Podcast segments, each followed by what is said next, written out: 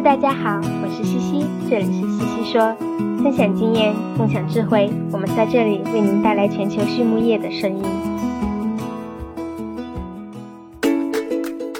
感谢西西说的合作伙伴们，英赛特解决肠道问题，优宝生物、三和药业让健康养殖更简单。隆昌动宝十七年专注研制天然提取添加剂，引领畜牧业节能优产；大地汉克三十年专注为动物提供美味与健康。里兰动宝让食品和伴侣动物不断丰富我们的生活。康德全包膜凝聚未来，凝聚更多力量，释放更多能量。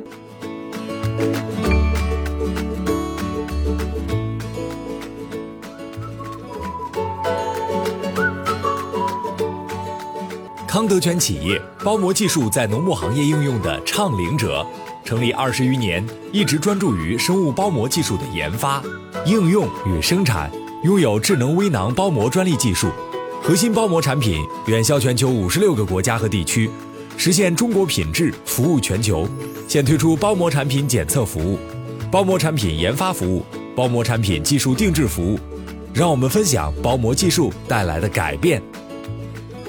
Hello, everyone. I'm your host for today's Swine It podcast. I'm Laura Greiner, and with me today I have Dr. Gustavo Machado, who is a veterinarian at the North Carolina State University, and he's currently an assistant professor there. Gustavo, how are you today? Hey, pretty good, Laura. How, how are you doing? Good. Thanks for thanks for inviting, and uh, I appreciate the time. I'd like to discuss some topics with you today. So thank you. Yes. Well, we're excited to have you on today. Um, Gustavo, before we get started, if you wouldn't mind giving our audience just a little bit more of a background about who you are and, and some of your experiences, I think that would be really helpful for them. Yeah, sounds good. So as I said, I'm I'm a vet by training. Um, I did uh, get involved with research since my DVM, since my first year. So that led me to research. Um, and I was always interested in more more numbers than uh, than actually um, clinical things. So that led me to pursue my master and my PhD in epi epidemiology, more specifically working on uh, disease transmission. And I'm originally from Brazil, so my master and PhD were were done all down in the south. Uh, and then once I finished, I I started as, as, as a position assistant professor down there in the same university, but then some positions came up at the WHO. So I actually worked for WHO during Zika outbreaks when they just started in Brazil, 2016. Um, then after you know some time there, the position came up in University of Minnesota, so I decided to join University of Minnesota as a postdoc. And right after that, in 2018, I started my tenure here in North Carolina. So since that time, I'm just uh, setting up my lab down here and getting getting busy with uh, with some topics. I didn't realize that you had spent some time working around the Zika virus, so that's actually really intriguing. Just being able to watch relatively emergent disease um, and how you manage it, and so I think that really talks nicely into what we were going to talk about today. It's and and the work that you're doing is about disease and disease modeling and and how do we manage disease so i mean can you maybe start with a little bit on just that thought process of of disease and disease introduction mm-hmm. yeah and right in 2016 when first case of zika appear reports you know very clinical things like on the crisis uh, of that it was interesting to see that the information coming out from human health were um, not as good as what we are normally seeing in animal health. So it really helped me to to understand that I should just go back, I think, to animal health where we have better data and more control over the populations than to human health where we don't have too much control. We don't yes, as for pigs, we tell them where to go and what to do, but for humans, a bit more challenge. So that um, really uh, helped me uh, defining where I want to go and started to work more uh, in uh, in mathematical models of disease spread in swine. And the what really attracts you know like my line of research was how much data and how good the data is uh, collected from the industry and the possibilities that that allow me to answer some questions that are i don't know when i'm going to be able to answer all those questions but it allows me to at least um, you know be very happy with what we can do as far as understanding how a farm becomes infected and which is dominant route of transmission. If it's pigs coming into the site this is the location where that farm is located or other things that we still don't know. So that really helped me making this decision and I, I, I did some work as well with cattle in the past but really um, the the complexity of the data and the and how the data is collected from swine is really attractive. When you think about modeling and some of the the challenges that that we see, but then also how modeling has changed over time. Can you maybe talk about some of the, the key things that have happened um, in the last 20 to 30 years that have allowed us to maybe do a better job of, of modeling disease transmission and movement? Yeah. And this, you know, if you look in history of, of disease uh, models, like you go, go back to 1960s, where when the first mo- very basic model of uh, understanding of that people were susceptible, then becoming infected, and then recovering or dying, that um, that was very important uh, findings that led to basically three revolution on on this field. One was how we can actually develop um, a dynamic system where we know who is contacted who, who and the time between exposure and infection transmission. So that took a couple of years to figure out, but that was solved. Uh, and then after that, the data become more available, and then um, it became more expensive in order the time to run these models and computers in the past were a bit a bit uh, clunky. Yeah, right now we are really, really uh, advanced on that. So that was also solved with technology, and we just continue to to excel on that. Uh, that was then solved, you know, more in the 80s and 90s, and after that, then becomes okay. How do we use then the understanding of the modeling and now the computation that we have to inform policymakers and stakeholders to then make informative decisions with uh, with the understanding of how things are spreading and what are the impact of the control interventions that we have on hand. And so that that's where we at at this point in time uh, you know as covid showed us that um, we did not know that locking people down will work and now certainly we have much more of a conclusion that maybe in some places, but not always. So that's very clear um, uh, correlation between that and pigs um, doing herd closure, you know, for how long, when, and how that should be done in order to reduce then our uh, spread downstream. So, and so far, you know, the industry has been doing a lot uh, and testing a lot of things, uh, but we are getting to the to the position now that you can actually test that entire intervention in entire company and see how that actually would reduce transmission and improve production, for example. So we are right at that at that position. So that's why I'm very excited that you know with the amount of data and the quality of the data industry is is collecting uh, you know, a lot of things gonna be answered, uh, you know, moving forward. So, yeah. Yeah, I, I think that's a really interesting point. Um, because I can always remember whether it was a PRRS break or a PED break or whatever happened on the farm. The the first question from the vet team was, "Well, how did it get there?" And um, in creating a model, in my mind, it's nice, but we have to have the background information to feed the model, right? And so, how do we start to gather that information or sort that information out when we may not always know, you know, that A plus B led to C? Mm-hmm. and that's you know that's you get into complex systems which is basically understanding how you know what what what are the the weak points and what is the minimum data that's needed to try to approximate how things are spreading? So there is some work already done. Know we did some then other groups working on this topic in, in europe as well. And it is possible to to to rank the routes that were more likely to actually infect it, that specific location.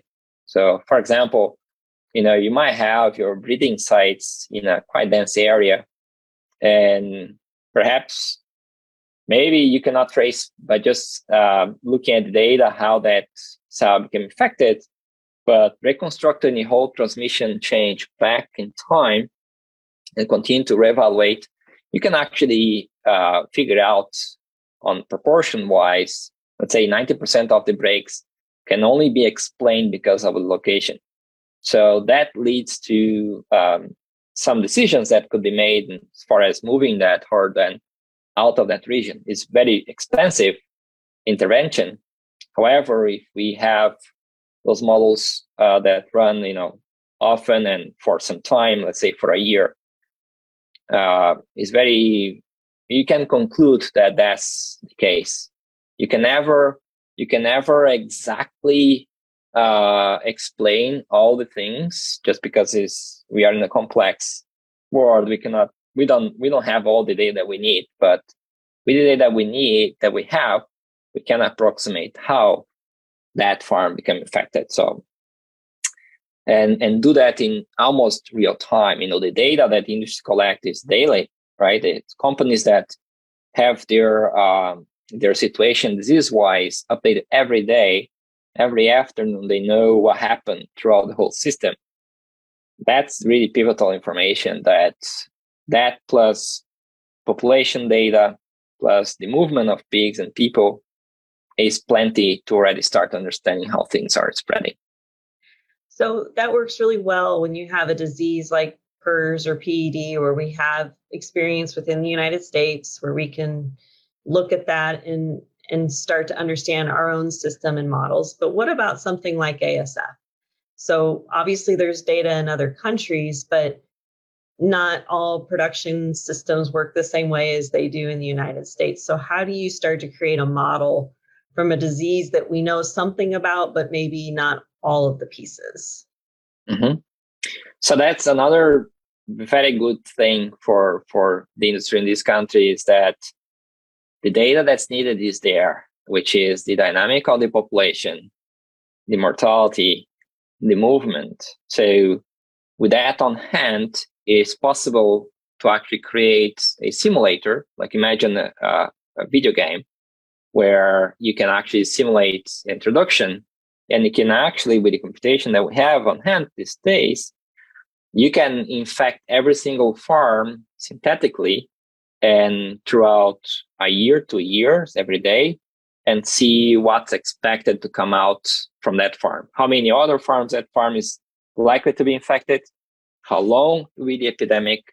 And then the most, uh, I think, important thing to mention is we can implement the intervention then before doing it. So with that, we can really work out what is likely to work better if we do have that. And knowing which farms are more likely to actually spread the disease when it comes into the domestic situation is very important. And you know how we feed that information back to the companies and to the producers so they know that their farm is a very important link on the, the transmission of a possible ASF outbreak. So it is totally possible. We have done some work on that uh, already, and is um, you know the the idea is if there is real information, real data, production wise, more more actual location, population, and and the movements, it, it is possible to have a national model that could be activated at any time that we might have an infection detected and then work from there. Um, so other countries have done these already. Um, and little by little, the industry, I think, is understanding that sharing that information in a protect way, confidential and so on, uh, they benefit at the end uh, because then we are better prepared to respond.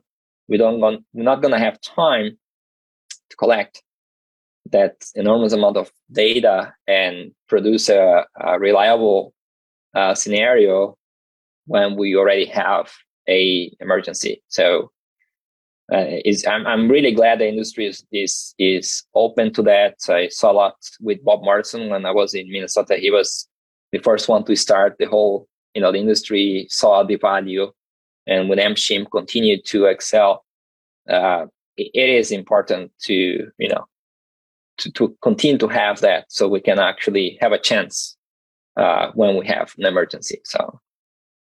So you mentioned that you've been working on some of these models. Um, and, and you also mentioned something about putting in an intervention or setting up a scenario. So have you done much of that? And and if so, what have you learned from these from these practices, if you will?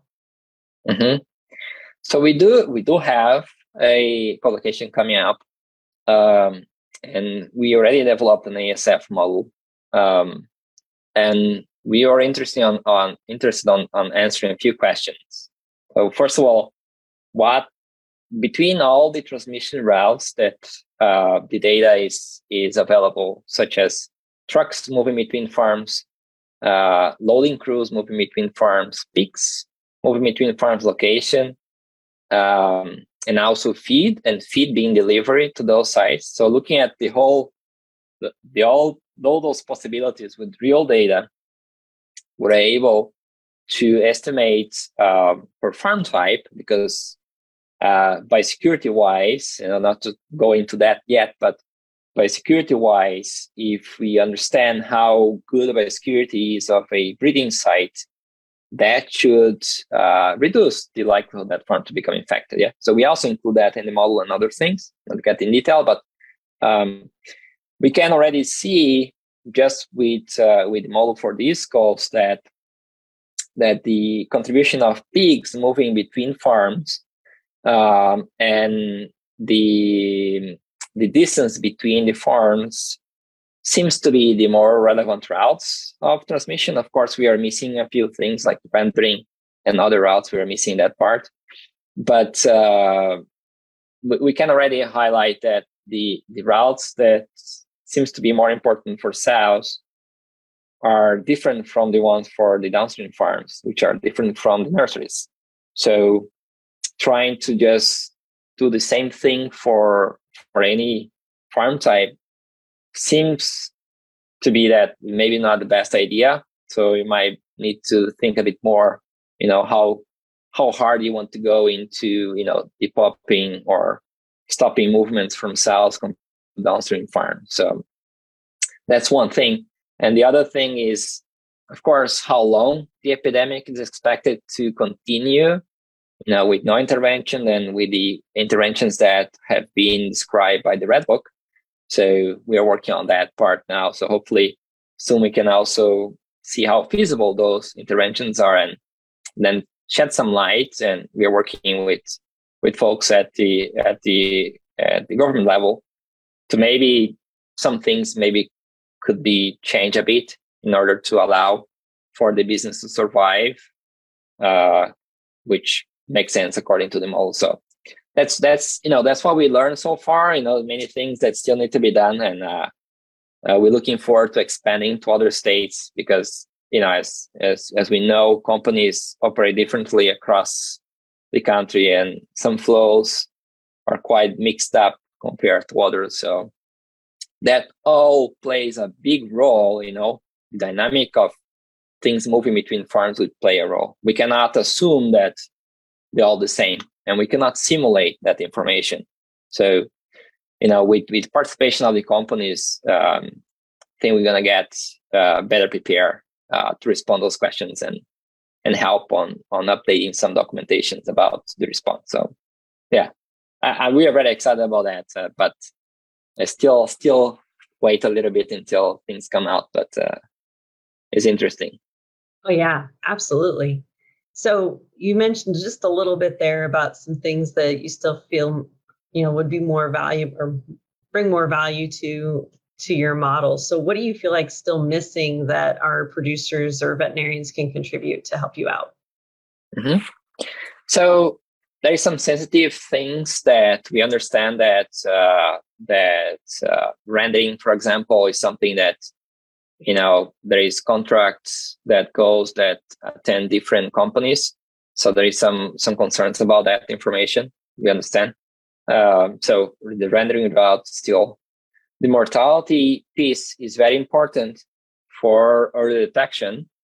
Um, and that's also something that I think is improving. There is, I know there is a big project going on on mortality and survivability, uh, led by Iowa State that I think gonna help also understand, you know, what's the baseline of the mortalities. Uh, so that data is also very important. We're still a bit missing on that part. And one thing that we are very passionate about that we're working with the with the biosecurity part of things, we have the, the RABapp, which is um, standardizing the SPS plan, so collecting biosecurity information for every single farm. We have about 10,000 farms now. We have 14 states and 26 companies there.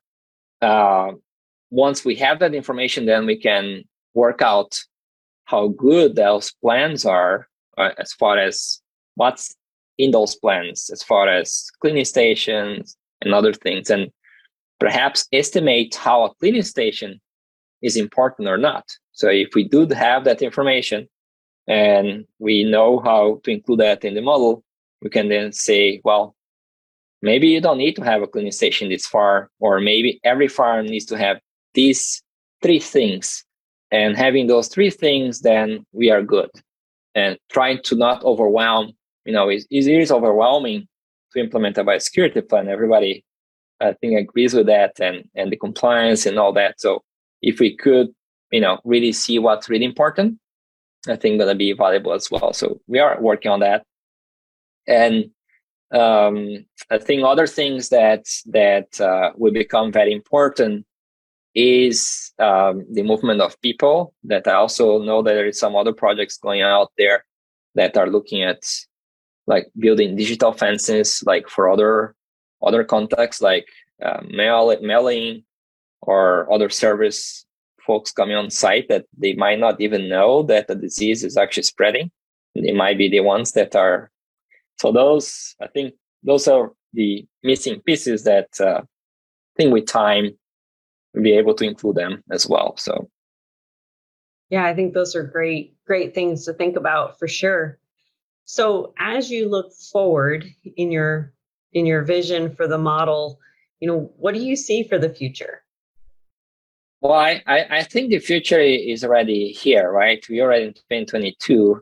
And um, what we are trying to do is to actually have, especially for PRRS and PD and ASF, a model that can run national level and can run like quickly in one day or two days. These models are very expensive as computation wise. So we are investing on, on bringing people from physics and other uh, disciplines to work together in order to optimize that. So I think the, the, one of the limitations that we have for the future is how we work together, not only with the industry, but also with other disciplines in, in in closing gaps that we cannot do on our own.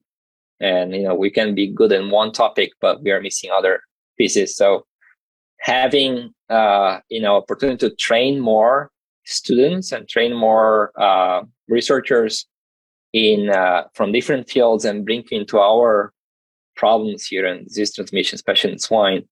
I think if we can do that efficiently, then I think we're gonna create a new we're going to excel a new boundary here and we're going to be able to really get close to to understand how things spread.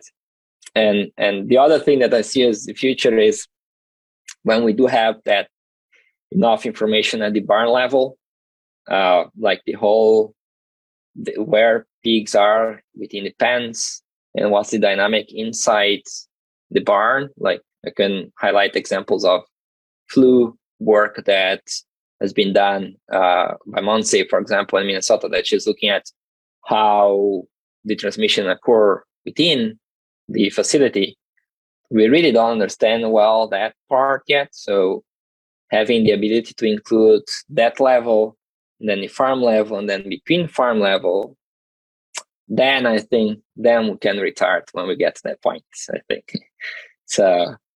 But that's what I see, you know, moving forward. And and another thing that uh, not too much for ASF, but more for for you know PD, flu, and so on is including genomics and including the mutation of virus within our understanding of what's going on. I think it's going to become very cheap moving forward. That industry going to realize that it's maybe not too expensive to include a whole genome in the in the surveillance that they are already doing. So they're going to become cheap enough to have that information. So all these three pieces together, I think um, we're gonna be the ones. I mean, the the the veterinary epidemiology side be more forefront compared to the uh, human uh, epidemiologists, which are you know really you know doing the work in COVID, for example, but they are lacking a lot of a lot of data. They do have the expertise, but they're lacking the data. We are on the other side. We have the data, but we are lacking the expertise at this point in time. So I, I really look forward for more for more training programs, you know, all over the, the planet to be able to recruit those brains to, to work on this topic.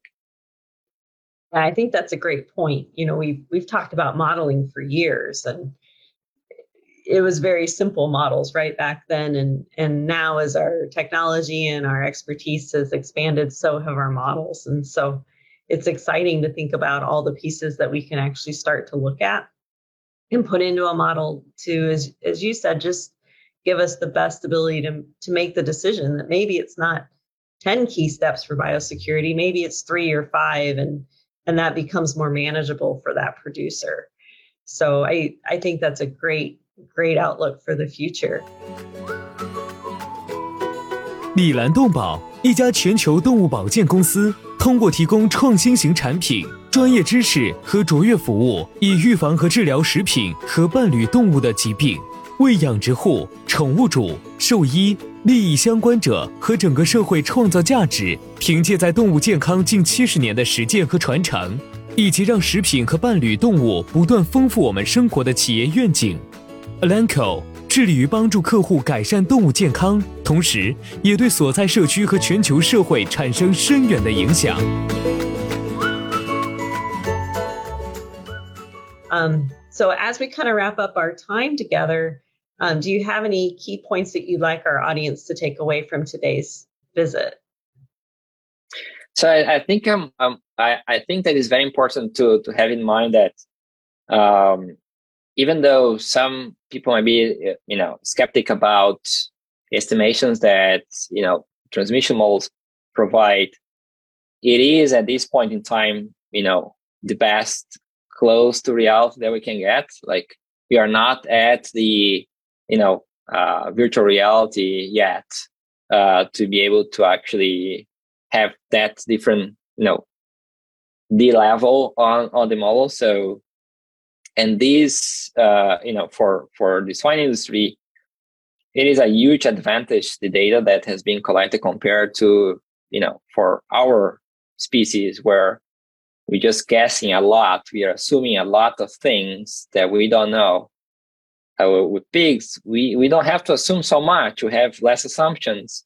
We can get more close to to make a decision that actually realize, you know, it's really we, we don't have to to test uh, an intervention in the field. We we can do that, but we can simulate that and and then let's say you run 10 different interventions and see which one seems to be better and then select the ones that actually seems to be making a better impact and then just focus on those. Not try to every year try a different thing and then expect oh i didn't find anything this time and then oh i didn't find anything this time that worked. So we can do that uh, beforehand and then say oh this seems to be a very promising intervention. So let's do a clinical trial on that and that has been done now for a long time in pharma for human health. but for animal health, it's still still just starting. Yes, I think one of the problems that we don't have enough trained people, you know, to stay on that field for animal health. They all are hired by the pharma and human health because of the compensation, right? So maybe maybe the our companies, our pharma companies can increase, you know, the fight there and, and provide more compensation so they can retain those folks and and in the long run they would benefit more as well. So yeah, I stop there. I think that's you know, I think uh it, it is, you know, take you know talk talk about this for for a long time, but this thing thing that we are going to the right direction. Uh, but the mi- big missing piece is to have more trained brains on, on helping on on answering all these questions that the industry have, you know, every single day. Perfect. Well, as you know, we as we wrap up our conversations with our guest speakers, we like to ask you a few questions. So the first question I like to ask is do you have a favorite swine resource book or website or just a go-to piece? Mm-hmm. So my so my reading as for the past five years has been uh, I've been reading uh, a paper a day uh, for the last five years. So I keep up that way. Uh, so every night I, I read a paper. It helped me a lot with new ideas and new uh, you know new things coming out. I, I try to read things on preprint before they come out of a journal that also helped me to create new ideas. So that's my whole reading is focused on that. And what I've been actually reading lately is more on on mentoring uh, and general topics. Mentoring. There's a, a a book called Bird by Bird that I buy and give to my students, my my PhD students, which talks about story of taking piece by piece and step by step on resolving a problem and trying to be overwhelmed of things uh, and it's a story about uh, you know someone that was struggling with uh, big tasks. So it helps you break things. So I benefit from that book as well uh, because it's much easier for you to isolate problems and resolve that, and then move to the next one. So that's my my resources that that I try to use. Yeah, perfect. Especially when you're working with big data, right? It's it's piece by piece, not not the whole thing. Yeah. Need to be able to isolate things for sure. Absolutely. Well, how about something that's maybe not related to your work? Is there a book that you would recommend to our group tonight?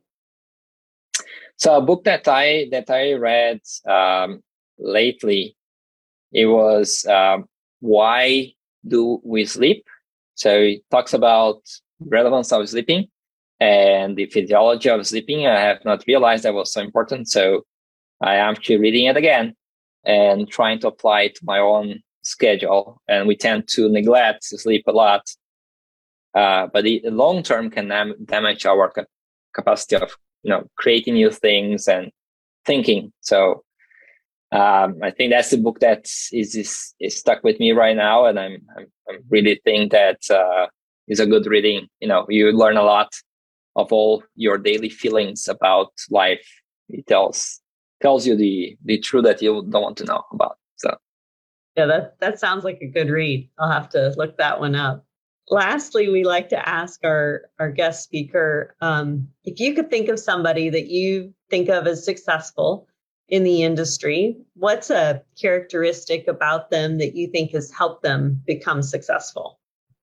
I think I have two profile that comes to mind. One is people that question a lot, uh, especially in the industry, but also in academia, that don't accept things very easily. That they are questioning why, why is that? How can be possible? Um, I think that helps a lot because then you know when you make a decision, you have not stress all the possibilities, but you have give a good thought, you know, just agree with the herd and just go on. I think that's very important. I, and I see higher up people that they all have that. Uh, you know, you can see by talking to them. And and the other one is, is work ethic. Uh, willing to to learn things like you can spot in the first conversation people that don't want to put the work uh, those would maybe not in the short run long run will, will not have a good success and the ones that are willing to learn and willing to put the work to to change their mindset and and be open to new ideas i think those tend to be very successful um, it's hard to find those so uh, but when I, at least when I spot one I'm trying to recruit, I make the offer right away. So, so those are the two profiles that uh, to me are essential. If if you don't know something, it's fine. If you're willing to learn, you know that topic. The other way around, that if you know things that you don't like to, you know, to change and to be flexible, then it's, it's a problem. So, yeah. Very good. Very good. Well, I want to thank you for your time today, Gustavo. We greatly appreciate learning about the models that you're working on, particularly as we continue to talk about being prepared for ASF and and certainly as we continue to talk about PRRS and some of our other diseases that that we continue to deal with within the United States. So again, for our audience, this is Dr. Gustavo Machado from North Carolina State University. Thank you, Gustavo. Thanks so much. Appreciate the time.